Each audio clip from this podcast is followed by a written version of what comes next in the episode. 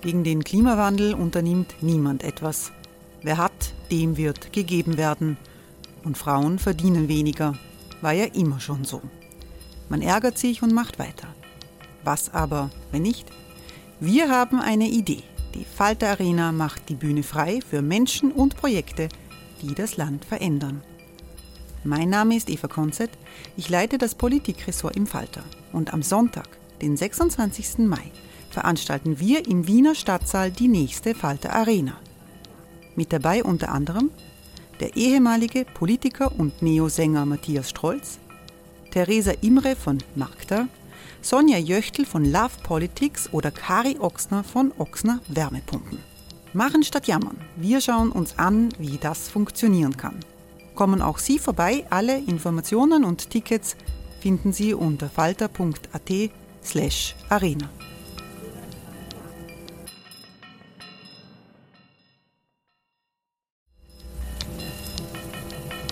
Falter-Podcasts werden durch Werbung unterstützt. Das hilft bei der Finanzierung unseres journalistischen Angebots.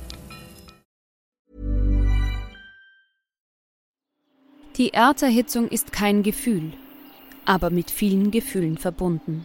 Sorgen etwa oder Angst. Eine Veranstaltung gegen diese Ohnmacht ist Tipping Time, eine Klimakonferenz der Zivilgesellschaft. Von 9.5. bis 11.5. findet Tipping Time in Kooperation von Globe Art, Solektiv und Tangente St. Pölten statt und lädt ein zu Diskurs, Diskussionen und Workshops mit namhaften Vortragenden wie Nikolai Schulz und Friederike Otto. Weitere Informationen finden Sie auf www.tangentesanktpölten.at.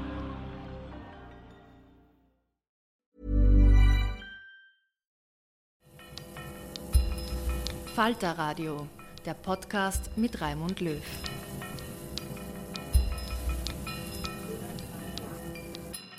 Sehr herzlich willkommen, meine Damen und Herren im Falter. Mein Name ist Barbara Todt und ich darf Sie diesmal durch die Sendung führen.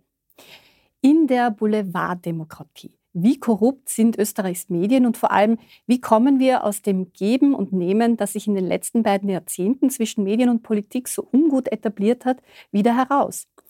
Das ist das Thema unserer heutigen Sendung. Geahnt haben wir es ja immer, aber zuletzt konnten wir es auch schwarz auf weiß lesen, festgehalten in Chatnachrichten. Österreichs Spitzenpolitiker sind bereit, sehr weit zu gehen, um sich die Gunst des Boulevards und ihrer beiden mächtigsten Verlegerfamilien zu sichern, der Dicherns und der Fellners. Wie ist dieses ungesunde System historisch entstanden? Hat Ex-ÖVP-Kanzler Sebastian Kurz nur etwas perfektioniert, was sein Vorvorgänger Werner Feimann in Wien erfunden hat?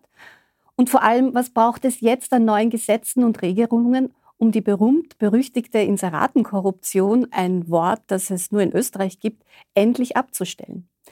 Darüber wollen wir in der nächsten knappen Dreiviertelstunde sprechen. Und dazu begrüße ich sehr herzlich meine Gäste. Sigrid Maurer, Clubchefin der Grünen. Herzlich willkommen. Hallo. Kurt Ecker, ÖVP-Nationalratsabgeordneter und Mediensprecher der Fraktion. Herzlich Hallo. willkommen. Henrike Brandstötter, Mediensprecherin der NEOS. Willkommen. Daniela Kraus, Generalsekretärin des Presseclubs Concordia. Und zugeschaltet aus Perugia, wo gerade ein Journalismusfestival äh, startet, Andi Kaltenbrunner, Autor und Medienwissenschaftler. Guten Morgen. Lieber Herr Kaltenbrunner, ich würde gerne mit Ihnen beginnen. Ähm, der sozialdemokratische Ex-Kanzler Christian Kern sprach einmal von der Erbsünde der SPÖ in Bezug auf den Umgang, wie die Politik und mit Inseraten den Boulevard ähm, versucht zu füttern. Hatte er damit recht, Herr Kaltenbrunner? Ich glaube, er hatte damit recht, wenn er es ja vor allem darauf bezog, auf das, was Sie schon gesagt haben in der Anmoderation, auf äh, das, wie ruchbar wurde um die 2010er, 11er Jahre, wie Werner Feimann äh, als Kanzler, davor als Verkehrsminister und davor als, Verke als Stadtrat in Wien äh, da eine sehr enge Beziehung, um es mal euphemistisch zu sagen, zum Boulevard aufgebaut hat, durch Inserate, äh, durch Unterstützung von Sonderteilen von Zeitungen und vieles mehr. Also das hat seiner Karriere sicher nicht geschadet und das war ein ungesundes symbiotisches Verhältnis. Ich glaube, wir müssen aber in einem Punkt noch weiter ausholen. Diese Erbsünde teilen viele. Äh, wir haben vieles davon erst später gesehen, wie da Gelder fließen durch diese sogenannte Transparenzdatenbank, die zwar sehr versteckt und verklausuliert war, aber uns erst klar gemacht hat, wie viel Geld es da geht. Und wir haben es historisch in Österreich, und da will ich wirklich nicht so weit ausholen, aber damit zu tun, dass es diese Symbiose von Medien und Politik, Parteipolitik, äh, schon in den Anfängen der Zweiten Republik gab und wir nie ganz aus dem herausgekommen sind, dass bis in die 60er Jahre Parteizeitungen stärker waren als unabhängige Zeitungen und später dann Parteipolitik versucht hat, über Ökonomie vor allem Zugriff auf Österreichs Medienlandschaft zu haben. Förderung zum einen, äh, durch Regulierungsgeschäfte zum anderen, durch versäumte Gesetze bei Konzentrationen zum dritten. Und das wirkt sich dann auch in diesen Inseraten später im 21. Jahrhundert aus. Also ja, Erbsünde, Erbsünde von vielen und besonders kenntlich gemacht äh, damals von Werner Feimann als in seinen politischen Funktionen und vielleicht, das war ja Ihre Andeutung, perfektioniert äh, in gewisser Weise von Kanzler Kurz in den letzten Jahren. Frau Kraus, wenn wir jetzt vielleicht auch noch mal kurz rauszoomen aus Österreich. Also Herr Kaltenbrunner hat gesagt, das ist schon etwas sehr typisch Österreichisches, was sich da über Jahrzehnte ähm, etabliert hat. Wenn Sie mit internationalen Kollegen sprechen und erzählen, wie das in Österreich bei uns so läuft, äh, wie viel die öffentliche Hand in Medien inseriert, beispielsweise mit deutschen Kolleginnen, ähm, können die das nachvollziehen oder was, was sind denn da so die Reaktionen, wenn Sie, wenn Sie das ein bisschen erklären, wie das in Österreich läuft? Für Kollegen und Kolleginnen in Deutschland ist die Dimension der Inserate, die aus der öffentlichen Hand kommen, total überraschend. Ich meine, mittlerweile weiß man es schon, aber wenn man jetzt immer diesen Faktor 10 nimmt, das ist unvorstellbar, dass diese Dimension an, an Inseraten, an Medien geht. Das ist die Reaktion der Kollegen und Kolleginnen aus Deutschland. Wenn man mit Menschen redet aus Ungarn oder die sich mit dem ungarischen System beschäftigen, wie jetzt gerade am IWM ist eine Kollegin aus Princeton, eine, eine Professorin, äh, die sagen, hu, aufpassen, gefährlich, wenn die Medien in diesem hohen Ausmaß von öffentlichem Geld äh, abhängig sind, dann ist damit natürlich ein Instrument da, hier zu geben, hier zu nehmen, das eine große Gefährdung der Pressefreiheit darstellt. Also das sind so die zwei ähm, Hauptreaktionen, die man bekommt. Um es festzuhalten, es ist wirklich ungewöhnlich, wie viel Inseratengeld in Österreich äh, an die Medien geht. Und es ist auch überraschend, das ist vielleicht noch ein letzter Punkt, wie normal das hier wahrgenommen wird. Es ist nicht normal. Frau Maurer, äh, es ist nicht normal. Äh, die Grünen haben ähm, sich zur Aufgabe gemacht, mehr Transparenz zu schaffen. Ursprünglich wollte man auch einen Deckel bei den Inseraten ähm, durchsetzen. Das ist dann letztlich nicht gelungen. Ähm, das, was jetzt quasi die Koalition vorgelegt hat, äh, mehr Transparenz, äh, Lückenschlüsse, reicht das Ihrer Meinung nach aus? Oder wenn wir jetzt 2030 oder die nächste Legislaturperiode schon andenken, also was, was braucht es dann noch? Also ich glaube, es ist einmal ein riesiger, ganz wichtiger Schritt und es sind mehrere Dinge, die wir hier im Mediengesetzen äh, regeln. Das eine ist, dass wir ähm, diese Transparenzlücken schließen. Es war ja bis jetzt so, dass beispielsweise diese ganzen Beilagen, die das so bunte Hefteln, die ähm, in der, also im APA Online Manager meistens gar nicht abrufbar sind. Da muss man extra in die Nationalbibliothek gehen, um sich die anschauen zu können, wo noch, noch viel mehr Inserate drinnen waren. Ähm, äh, die sind erfasst. Es ist jedes Inserat zu erfassen. Ähm, ab, äh, also es gibt keine Bagatellgrenze mehr. Das war in der Vergangenheit auch anders und dann haben halt die Inserate zufällig 3.999 Euro gekostet. Ähm, also da, das ist ein ganz ein, ein wichtiger und zentraler Schritt. Ähm, das ist die eine Geschichte. Die andere Geschichte ist ja auch, dass wir mit dem äh, Qualitätsjournalismusförderungsgesetz deutlich mehr Geld in die Hand nehmen, um Qualitätsförderung zu betreiben. Ähm, das, weil was man schon sagen muss, jetzt also die internationalen Vergleiche, ähm, das ist alles richtig. Man muss auch dazu sagen, dass natürlich Österreich ein kleines Land ist. es gibt auch in Deutschland keine Presseförderung wie im österreichischen System. Und natürlich muss man sich, ähm, wenn man Interesse, und das haben wir als Grüne immer gehabt, wir haben auch diese ganzen Inseratenkorruptionen aufgedeckt mitunter, ähm, die, wir brauchen eine starke, bunte, vielfältige Medienlandschaft. Das ist ganz zentral für die Demokratie und da muss man sich natürlich auch damit beschäftigen, wie man das ähm, sicherstellen kann. Und äh, also das sind natürlich gewachsene Systeme, diese Inseratengeschichte ähm, die Stadt Wien gibt horrende Summen aus für Inserate. Ähm, in der Bundesregierung, man liest es fassungslos in Chats, wie das offensichtlich gelaufen ist. Ähm, und es ist ja nicht jedes Inserat an sich, ähm, und das muss man schon differenzieren, ähm, ein böses Inserat. Ja, wir hatten, äh, also Corona ist, ähm, ist ein gutes Beispiel, aber natürlich auch sämtliche Kampagnen, wo es um ein echtes Informationsbedürfnis geht.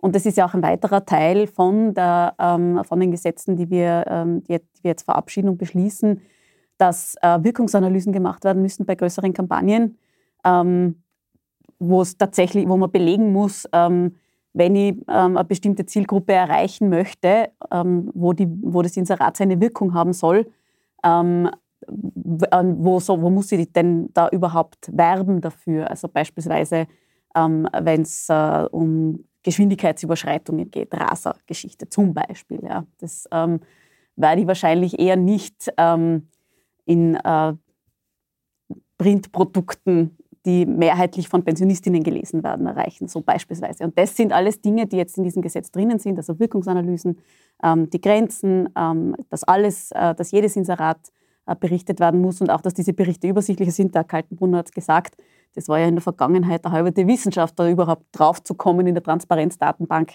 was wie inseriert wurde. Ähm, wir, wir, befinden uns natürlich in einer, in einer ähm, Dynamik, ja, mit, also ganz grundsätzlich mit der Digitalisierung und es wird sicher weitere Gesetze dazu, brauchen.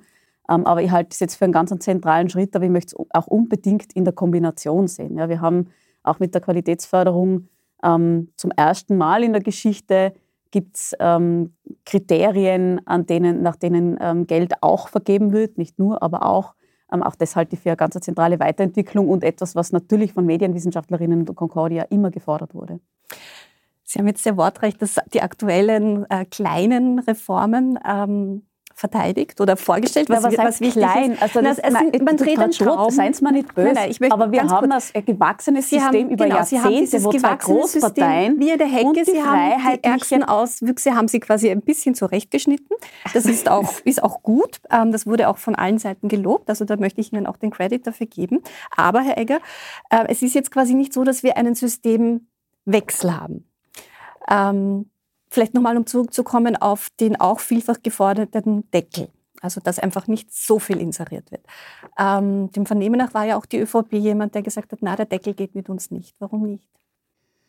Also ich möchte ja gern ein, ein Stück äh, weiter ausholen. Äh, wir sehen gerade an, in Tagen wie diesen, ähm, welche Herausforderungen äh, es in den Medienhäusern gibt, wir haben Kostensteigerungen beim Papier, bei der Energie, äh, bei den Lohnkosten.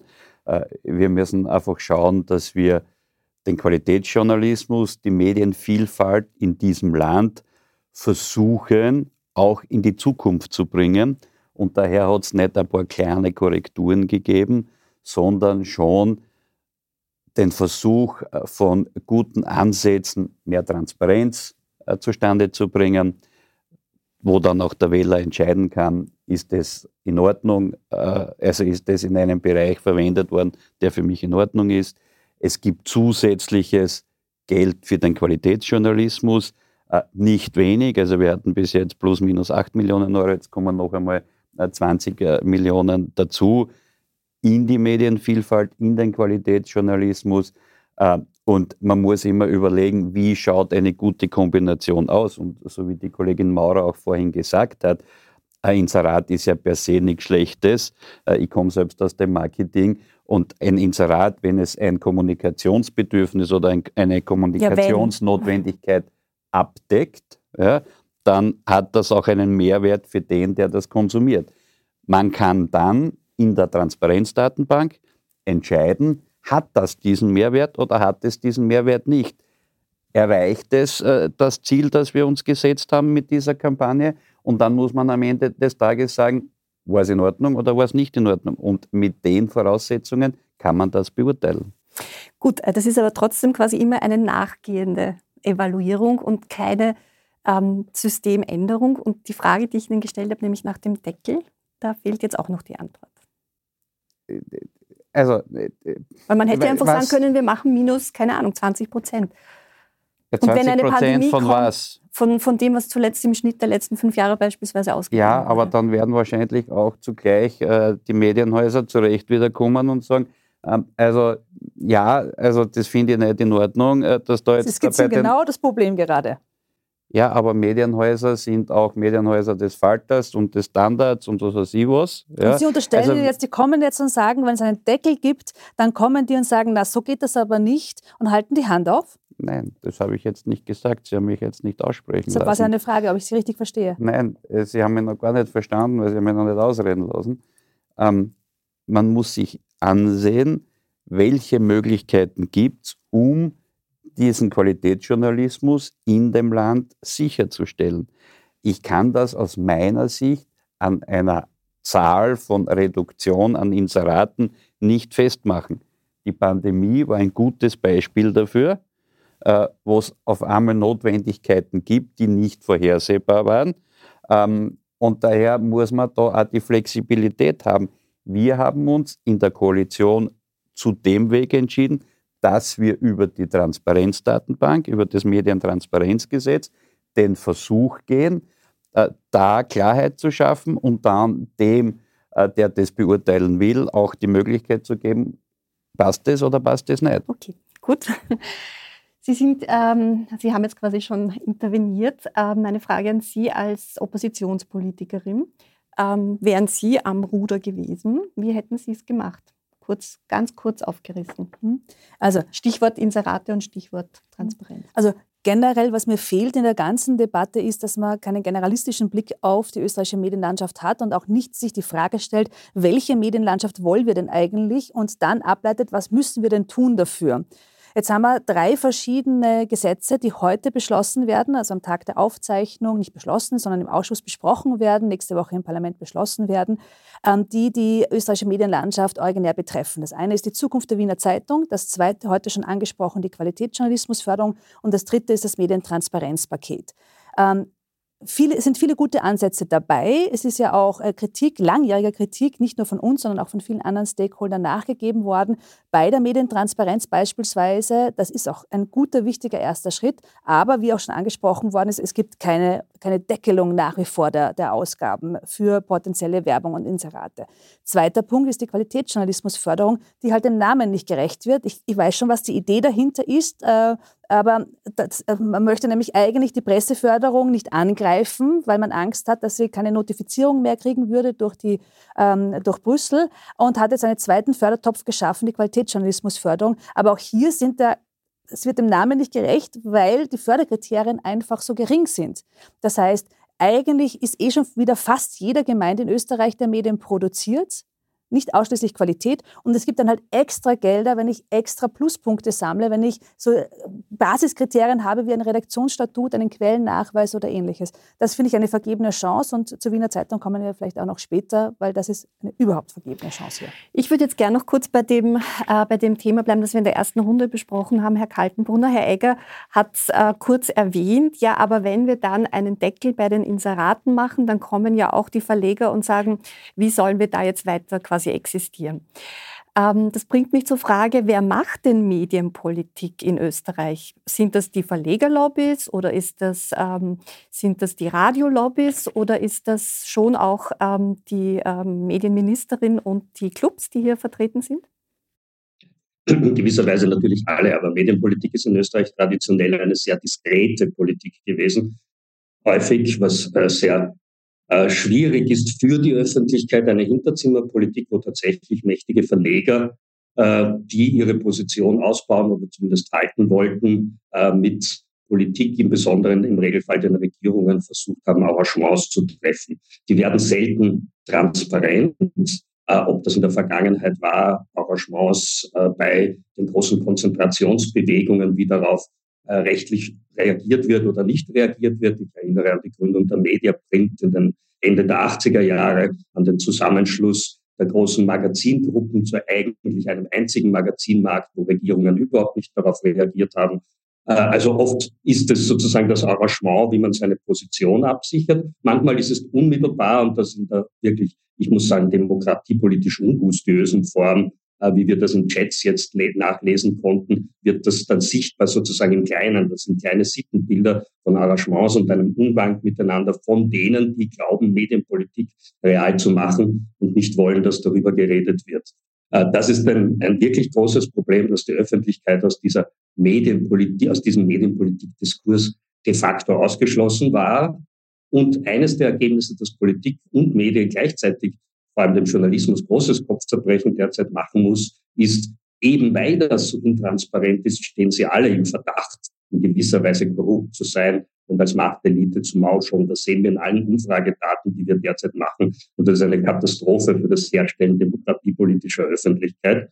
Äh, da muss man versuchen, dringend rauszukommen. Das kann man immer nur appellieren. Aber auf die Frage, wer macht sie?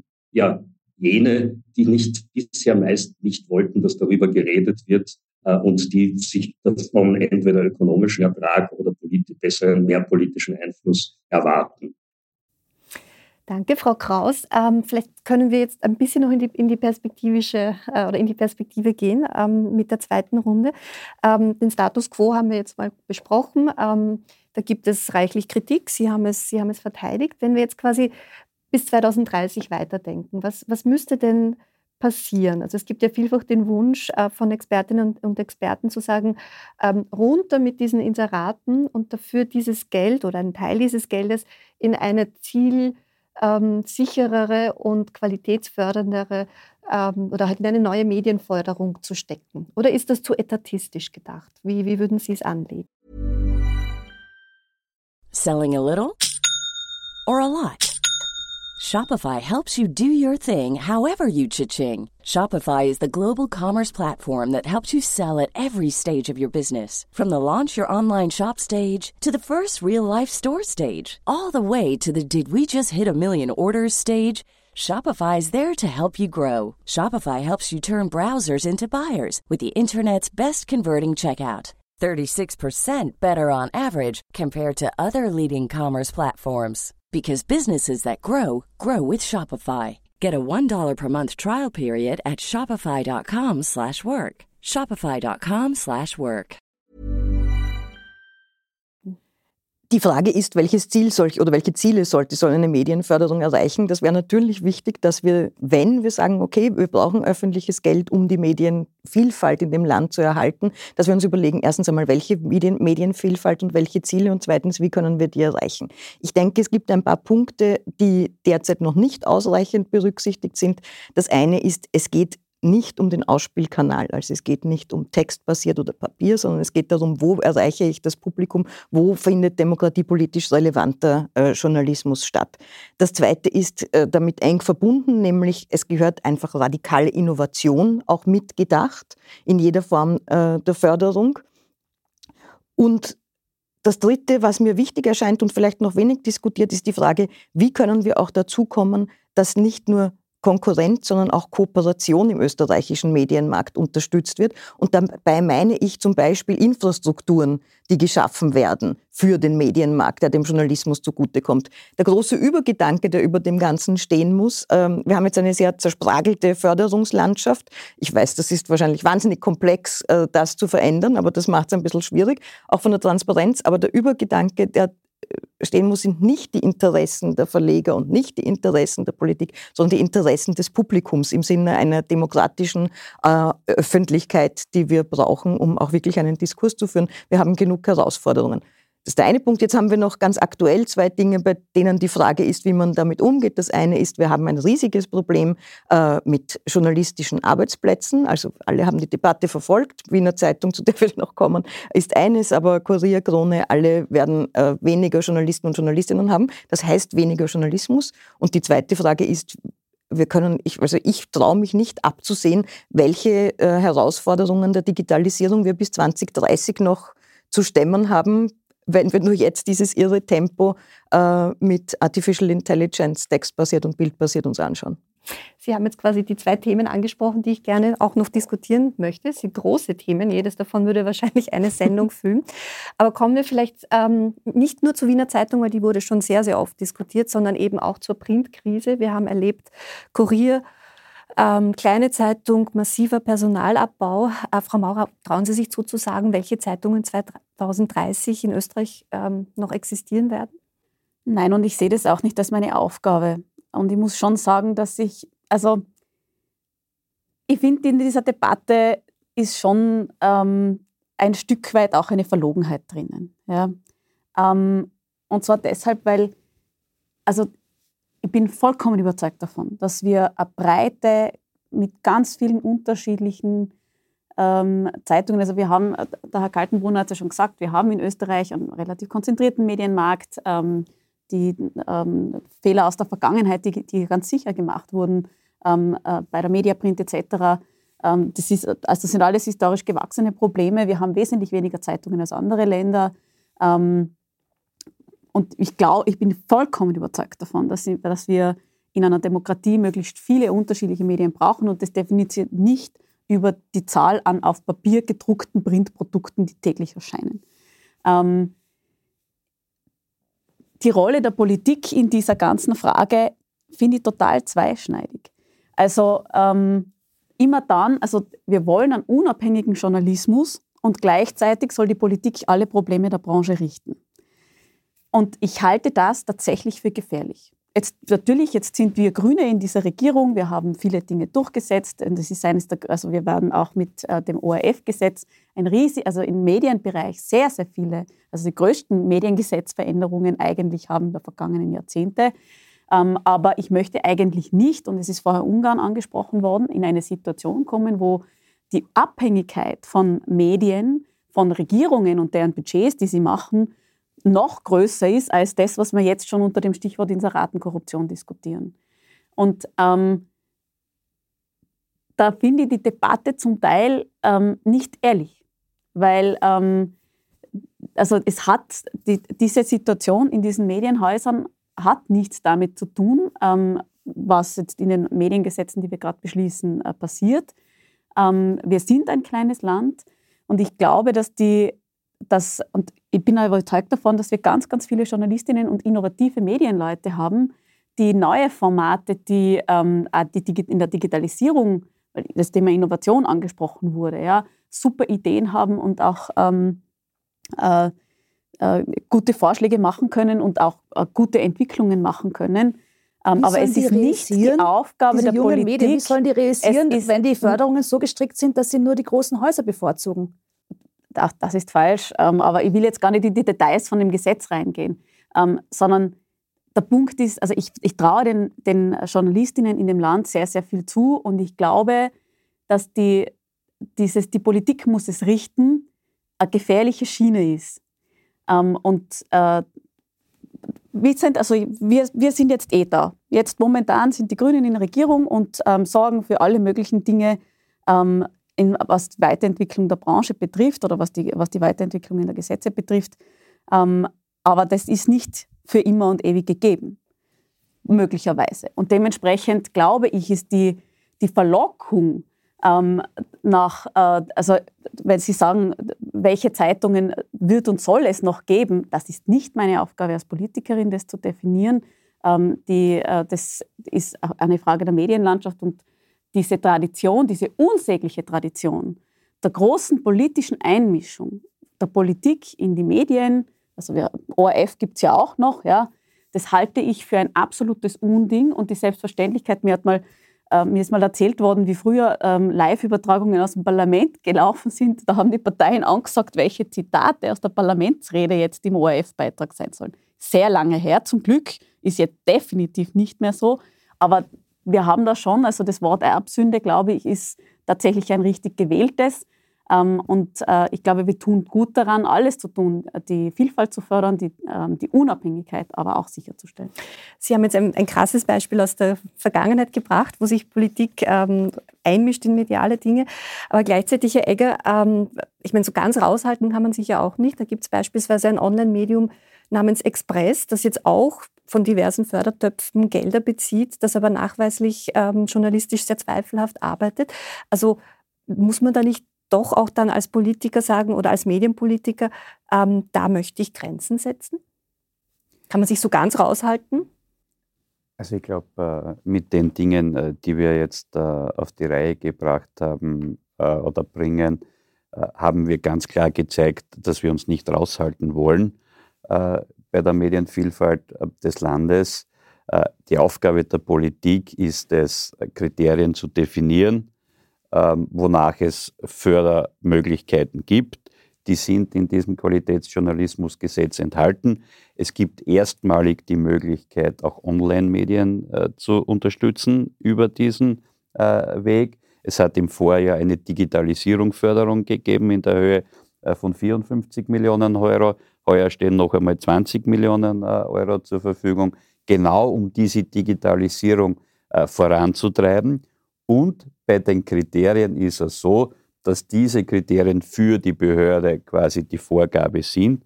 Und die Behörde hat dann zu prüfen, welches Unternehmen entspricht den Kriterien und welches Unternehmen entspricht nicht den Kriterien. Wir sind nicht die Jury, die Haltungsnoten vergibt, sondern auf Grundlage von Gesetzen hat die dementsprechende Behörde zu entscheiden, ist da die Fördermöglichkeit gegeben oder ist sie nicht gegeben. Was läuft da noch schief? Ja, ich bin gerade total erstaunt über ähm, das, das, das Bild, das ÖVP und Grüne haben davon, was denn jetzt eigentlich Medienpolitik ist. Es ist selbstverständlich unsere Aufgabe, hier ein Ordnungssystem herzustellen. Da geht es um sehr, sehr viel Steuergeld. Jetzt die Neos, das, das ist Geld der Bürgerinnen und Bürger. Natürlich, es ist die Aufgabe der Politik, ein, einen Rahmen, ähm, äh, den Rahmen äh, zu, zu bauen, äh, damit es eine diverse, bunte Medienlandschaft gibt. Es ist eben nicht unsere Aufgabe, ähm, zu sagen, was dann passiert, äh, was berichtet wird. Ähm, Gott sei Dank Dank gibt es immer mehr Chats, die das auch aufdecken und ich hoffe, dass das auch zu einer Verhaltensänderung führt. Aber das ist unsere Aufgabe. Es ist das Geld der Bürgerinnen und Bürger und es muss bestmöglich eingesetzt werden. Wie? Und ja, indem man sagt, das sind nur Überschriften. Nein, man muss sich, ja, man muss sich ja die Frage ja. stellen, welche Medienlandschaft will ich denn eigentlich? Ja, welche ja? wollen Sie? Ich will eine bunte, diverse Medienlandschaft. Ich will nicht, dass es nur einzelne große Player gibt, äh, sondern dass auch junge, neue Projekte nachkommen können. Ich will nicht, dass, weil Express angesprochen worden ist, dieses und andere Plattformen Geld bekommen, weil die Kriterien dermaßen niedrig angesetzt sind, dass, es, dass man einfach, also jeder, der einen Stift halten kann, ähm, über, diese, über diese Hürde drüber gehen kann. Das ist eine, eine fehlgeleitete Medienpolitik und das ist keine mutige Medienpolitik, weil da muss man sich auch mal mit Leuten anlegen und sagen, es tut uns leid, aber das wird nicht gefördert, weil es ist nicht im Sinne des Gemeinwohls, es ist nicht im Sinne der Bildung und es ist nicht im Sinne einer Medienpolitik. Also, Wollen Sie dazu was sagen? Das ist ja dann wir doch eine haben, heftige äh, Kritik. also es ist bereits gesagt worden, ähm, wir haben auch äh, bei, dem, bei den Förderungen noch einmal äh, nachgebessert. Also zum Beispiel die Zeichenzahl ist gefallen, Forderung von der Concordia ähm, und auch was die Zahl der angestellten Personen betrifft, ist noch einmal gesenkt worden. Also ich, ähm, äh, also es sind schöne Überschriften. Die Frage war ja, was würden die Neos ganz konkret machen? Bis jetzt habe ich keinen einzigen konkreten Vorschlag ja, Sie gehört. hätten auch zu unserer Medienenquete kommen können am Montag, wo ähm, internationale Speaker waren und also die ganze Verzeihung, Branche darüber dass debattiert Sie, hat. Ja, ähm, ich, äh, ja. Ähm, der Punkt ist, die, das Ziel, glaube ich, teilen wir alle. Ähm, und die, äh, die, nämlich eine, eine bunte Medienvielfalt zu haben. Aber die, ähm, und selbstverständlich haben wir auch Kriterien drinnen, dass demokratiefeindliche Medien oder Medien, die eigentlich nur deutsche Übersetzung von Russland-Propaganda, äh, also Fake News wird das Thema sein, das ist noch viel stärker betreffen wird, auch mit der Entwicklung von KI etc. Ähm, das sind selbstverständlich alles Kriterien, die enthalten sind in diesen Gesetzen ähm, und äh, die sicherstellen, dass ähm, das, was in der Vergangenheit zum Teil passiert ist, dass einfach nur nach Auflage ausgeschüttet worden ist, ohne, ohne irgendeine Rücksicht auf äh, Einhaltung demokratischer Standards. Genau das äh, unterbinden wir mit äh, den Kriterien, die wir jetzt formuliert haben. Ähm, gleichzeitig muss ich sagen, es ist nicht die Aufgabe der, der, der Politik zu sagen, diese Zeitung ja und diese Zeitung nein, sondern es hat sich an Kriterien zu orientieren und die sind objektiv zu bewerten. Darf ich Entschuldige, nein, der Hund liegt im Detail. Da sind ja viele Dinge passiert, die, wirklich, die wir auch gefordert haben, die auch begrüßenswert sind. Aber die angesprochene Abhängigkeit vom öffentlichen Geld besteht ja schon durch die Inserate. Dadurch, dass die jetzt nicht gedeckelt sind, ähm, besteht die weiter, was immer die Forderung ist, ist, dass mehr Förderung in transparente Instrumente wie Förderungen läuft. Das ist jetzt zum Teil passieren, passiert, aber eben noch nicht in dem Ausmaß. Wir haben doch immer ein Unverhältnis, äh, ein Unverhältnis der öffentlichen Mittel. Und der Hund liegt auch da im Detail, dass jetzt bei der Qualitätsjournalismusförderung zum Beispiel, nur um ein kleines Detail zu nehmen, die Qualitätskriterien eben kein muss sind, sondern nur eine Kann-Bestimmung. Die bringen zusätzliches Geld. Es ist schön, dass es sie gibt, aber es müsste eigentlich die Voraussetzung sein, dass man diese Qualität hat. Gleichzeitig werden, natürlich soll die Politik nicht entscheiden, du kriegst, du kriegst nicht. Das wäre ganz kontraproduktiv. Aber es gibt ja das schöne Prinzip der regulierten Selbstregulierung, sprich Presserat. Das heißt, hier wäre eine Stärkung des Presserats und eine, äh, äh, ein Ausbau auch seiner Kompetenzen sinnvoll, um einmal dieses Problem zu lösen. Das heißt, es sind viele kleine Details, äh, die man in dem Bereich nachjustieren müssen, abgesehen vom, vom großen Problem. Und da stimme ich schon zu, die neuen Projekte haben es ganz schwer, weil die einfach, wenn sie überhaupt die Kriterien erfüllen, stehen sie äh, Medienhäusern, etablierten gegenüber, die einfach viel, viel, viel mehr Förderung und auch Inserategelder kriegen. Es ist einfach nicht innovationsfreundlich. Es sind erste Ansätze dabei, aber um wirklich was Neues zu starten, hat man es in dem Land wahnsinnig schwierig. Äh, Herr Kaltenbrunner, ich würde gerne noch mal quasi an Sie zurück, äh, also zu Ihnen zurückkommen, äh, um auch noch mal ein wenig die, die Perspektive zu öffnen und in die letzte Runde zu kommen. Aus Ihrer Sicht, was bräuchte es denn, auch mit all der Erfahrung und der Forschung, die Sie machen international, also was müsste in der nächsten Legislaturperiode, da reden wir jetzt von 2024 ähm, bis 2029, was müsste, was müsste passieren?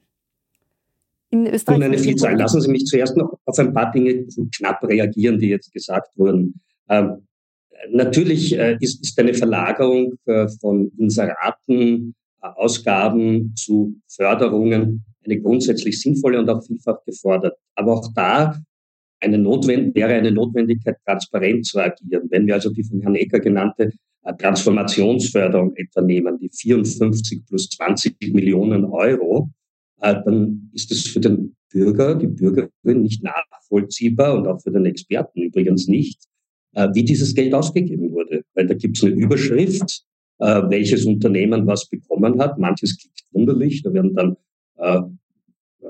Newsletter mit 370.000 Euro gefördert, Newsletter-Entwicklungen, man nicht weiß, welche Newsletter so viel Geld kosten können, Entwicklungen. Also da tauschen wir gerade ein intransparentes System der Inseratenvergabe, das vielfach beschrieben, beforscht, diskutiert wurde, gegen ein intransparentes äh, System der Fördervergabe, die, soweit man es dann addieren kann, auch wieder, das hat Frau Kraus gesagt, überwiegend den großen Häusern, den Verlagen äh, zugutekommt, die im Markt schon vergleichsweise etabliert sind. Und das führt zu diesen ganzen Problemen der Schwierigkeit der Innovation, der Erneuerung, der tatsächlichen digitalen Entrepreneurship, weil dann die Markteintrittshürden damit enorm gemacht werden. Und das erneut intransparent. Also die erste banale Förderung von heute auf morgen wäre, dass dieses Gesetz repariert wird und klargestellt wird in den Erläuterungen, dass selbstverständlich beschrieben wird, wie 74, derzeit 74 Millionen Euro ausgegeben werden, um angeblich den Markt zu verbessern. Und dann auch noch zu den Zahlen, die, die, die Sie genannt haben, Frau Todt, also wo sind die Probleme und den akuten Problemen. Also wir reden da mit großer Gelassenheit über eine Entwicklung, immer noch mit großer Gelassenheit, wo schon in den vergangenen 15 Jahren ungefähr ein Viertel der journalistischen Arbeitsplätze verloren gegangen sind und wo weitere äh, Rückgänge zu erwarten sind, gerade akut. Äh, also es wird, der Journalismus in, in Österreich geht zugrunde derzeit interessanterweise bei einer hohen Qualifikation der Beteiligten, bei einer hohen Emanzipation eigentlich der Journalisten, das muss ja auch gesagt werden, im System im Vergleich zu den 50er, 60er, 70er Jahren, die Frau Maurer an kuriosen Beispielen erzählt hat, wie das da abgelaufen ist. Da sind wir zum Glück weit weg. Gleichzeitig steigt aber die ökonomische Abhängigkeit und die Intransparenz bei der Vergabe von Mitteln und das setzt die Journalisten unter Druck. Das heißt, wir brauchen viel, viel, viel mehr Transparenz. Und auf Ihre Frage von vorher, wer bleibt denn da übrig? Das lässt sich natürlich nur mutmaßen, aber meine äh, Annahme wäre, würden wir alles öffentliche Geld aus dem Markt ziehen, das muss uns bewusst sein, dann bliebe etwa im Zeitungsmarkt in dieser Umbruchssituation von den 14 demnächst nur noch 13 Titeln blieben wahrscheinlich zwei übrig, drei, vier, wir können diskutieren, wer das wäre. Das wäre jetzt meine Nachfrage. Ebene. Welche wären es denn? Was, was schätzen Sie? Naja, also ich, wer, wer, das ist eine schwierige Frage. Ich glaube, dass immer normalerweise in Märkten die allergrößten, wenn der Konkurrent wegfällt, noch ein paar Jahre mehr haben in ihrem alten Modell. Das heißt, äh, aus, im Rahmen der Mediaprint-Gruppe würden manche überlegen und manche auf regionaler Ebene. Quali sogenannte Qualitätszeitungen, wie wir sie dann bezeichnen, überleben könnten, wüssten wir nicht. Das ist nämlich auch eine, eine Fehlleitung der jetzigen, und das ist ja genannt worden, der jetzigen sozusagen Qualitätsjournalismusförderung, äh, dass Natürlich ist es sinnvoll, journalistische Arbeitsplätze zu fördern, aber mehr Qualitätskriterien, die natürlich diskutiert werden müssen, wo manches normativ ist. Ich weiß, das ist schwierig. Demokratiepolitik ist normativ zu diskutieren. Was wollen wir? Wie können wir zu einem Verfahren kommen, äh, dass Dinge, die man, die man nicht wollen kann, die nicht der Vielfalt dienen, die nicht sozusagen der Transparenz der Debatte dienen, dass diese nicht gefördert werden und andere schon. Das war immer das Ziel von, also das ist historisch ja nicht nur in Österreich, das Ziel von Presseförderung, dass man äh, oft die zweiten und dritten bewusst stärker fördert im Markt, damit der Konkurrenzkampf in gewisser Weise der qualitative aufrecht bleibt. Da fehlt sehr, sehr, sehr viel. Und diese kleinen Schritte, die sinnvoll sind, wie beim Transparenzgesetz, das wir dann sehen werden, ja, wie viel Geld wirklich ausgegeben wird, sind es nicht, nicht 200 Millionen, sondern doch 300 Millionen. Das ist mal, ja, unterstützt die weitere Debatte, aber löst derzeit noch keine Probleme, die da angesprochen sind.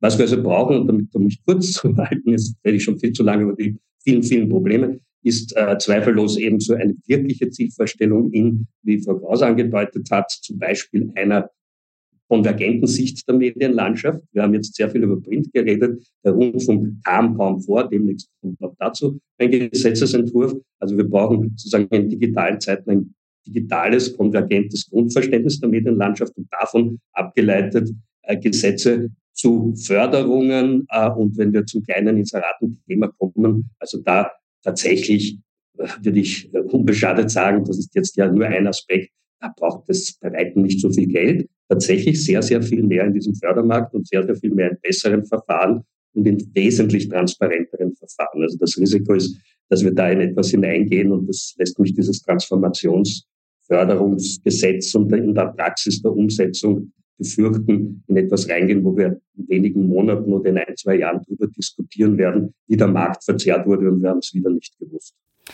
Wir sind jetzt schon ziemlich äh, am, am, Ende oder gegen Ende unserer, äh, unserer Runde und ich würde deswegen gerne um sehr kurze Antworten bitten. Aber eine Nachfrage hätte ich jetzt noch an Sie beide, weil der konkrete Vorschlag kam, dass bei der Digitalisierungsförderung einfach zu wenig Transparenz vorhanden ist, weil man nicht genau nachvollziehen kann, wieso diese Projekte ähm, diese Summen bekommen. Kann man da noch nachjustieren? Ist das, können Sie sich das vorstellen? Ganz kurze Antwort, ja oder nein?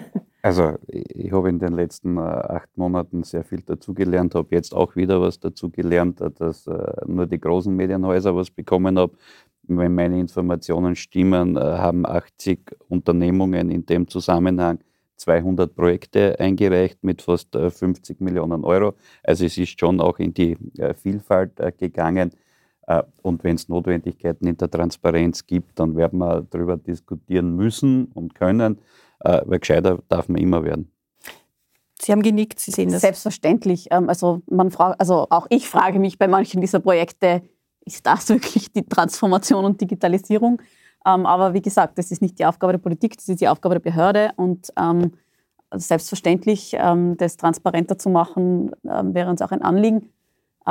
Muss auch, also das ist, das ist ein Gesetz, das schon vor sehr langer Zeit, also sehr lang, aber halt beschlossen wurde. Und ähm, also bin absolut dafür. Ja. Möglicherweise auch die Kriterien nachzuschaffen. Also kann man sich alles anschauen. Wenn Sie einen Wunsch frei hätten für ein Gesetz in der Medienpolitik, welches wäre das? Was, was braucht Österreich derzeit am dringendsten? Ein Gesamtsystem, äh, das eine resiliente, und zwar im Sinne der Demokratie, resiliente Medienlandschaft unterstützt. Das heißt konkret? Mehr in Förderung, weniger. weniger. Naja, angesprochen, ich könnte jetzt alles noch einmal zusammenfassen. Ja. Angesprochen, eine, eine, eine, ein Fördersystem, das wo mehr über transparente Förderungen, weniger über Inserate in den Markt fließen, wo wir eine konvergente Sicht haben, wo wir Innovation fördern und vor allem, wo wir unabhängigen Journalismus fördern und ähm, möglichst wenig Einflussnahme ermöglichen. Frau Brandstätter? Ja, ich kann, möchte also nicht nochmal wiederholen, was Frau Kraus gesagt hat, aber noch dranhängen, das Zukunftsthema, nicht nur künstliche Intelligenz, sondern auch Desinformation ist ein Riesenthema. Auf das müssen wir uns alle gemeinsam vorbereiten. Das ist eine, wirklich eine nationale Anstrengung, wo, wo es heißt All Brains on Deck. Und auch dafür müssen wir äh, Regeln schaffen, müssen schauen, wie können wir eigentlich dem begegnen, was da auf uns zukommt, wo wir heute erstmal ahnen können, wie schrecklich es werden wird. Wie schrecklich es wird, ähm, wenn äh, Player, internationale Player hier mit Desinformation in unseren Markt reingehen, äh, die Demokratie massiv angreifen und gefährden. Und ich glaube, da werden wir uns alle gemeinsam, und das schaffen wir auch nur gemeinsam, noch sehr viel Gedanken darüber machen müssen, wie wir dem begegnen können. Frau Maurer, wir wissen heute noch nicht, ob die Grünen in der nächsten Regierung sein werden, aber wenn, ähm, was wäre so die medienpolitische, das Leuchtturmprojekt? Nach all den Erfahrungen, die Sie jetzt auch gemacht haben. Ähm, also wir haben da noch ein riesiges ORF-Paket. Ähm, wir hätten da auch gerne eine Gremienreform ähm, äh, in weiterer ja, Folge. Das wäre ganz wichtig, ja, wenn ich das, nur bestärken darf. Das, äh, das, das könnte sicher noch ausgehen heuer. Mal sehen, was die Höchstgerichte Ja, also das, ähm, äh, das ist eine Frage, die an die größeren Parteien zu richten ist. Ähm, aber auch die Weiterentwicklung der, der genannten äh, Qualitätsförderungen es ist eine Dynamik im System, auch das, was die KI und die Fake News betrifft. Und ähm, man wird in diesem Bereich weiterarbeiten müssen und auch lernen müssen aus dem, was wir jetzt beschließen und aus dem, was, was sich insgesamt entwickelt.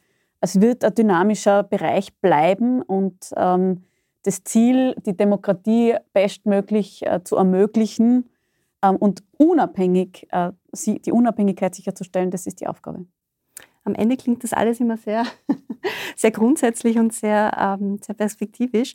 Ähm, Herr Egger, ganz kurz, wenn Sie Mediensprecher bleiben, wovon ich ausgehe, was ist Ihr Projekt für die nächste Periode? Also die Überschriften äh, wurden alle genannt, äh, die ich auch äh, unterschreiben kann. Es wird uns einiges an ähm, technischer Weiterentwicklung beschäftigen. Es wird uns der Marktumbruch weiter beschäftigen. Und ähm, äh, ich glaube, die Politik wird halt gefordert sein, da zu unterstützen. Äh, es werden die Medienhäuser gefordert sein, sich an den Markt anzupassen und an die Gegebenheiten anzupassen.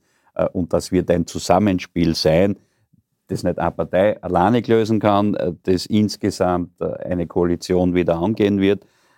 Und ich bin da zuversichtlich, dass wir diese Vielfalt auch erhalten können. Und wo man hoffentlich auch ähm, den Input der Expertinnen und Experten ähm, mit hereinnimmt. Dann danke ich sehr für, für diese, ähm, das, dafür, dass Sie da waren und für die Diskussion. Wir sind nämlich am Ende unserer Sendezeit. Äh, danke für Ihr Interesse. Berichte und Analysen zur Medienpolitik finden Sie regelmäßig im Falter. Abonnieren Sie uns. Ich darf mich verabschieden im Namen des gesamten Teams. Bis zur nächsten Sendung.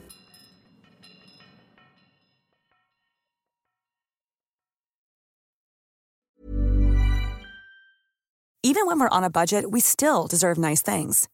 Quince is a place to scoop up stunning high-end goods for 50 to 80% less than similar brands.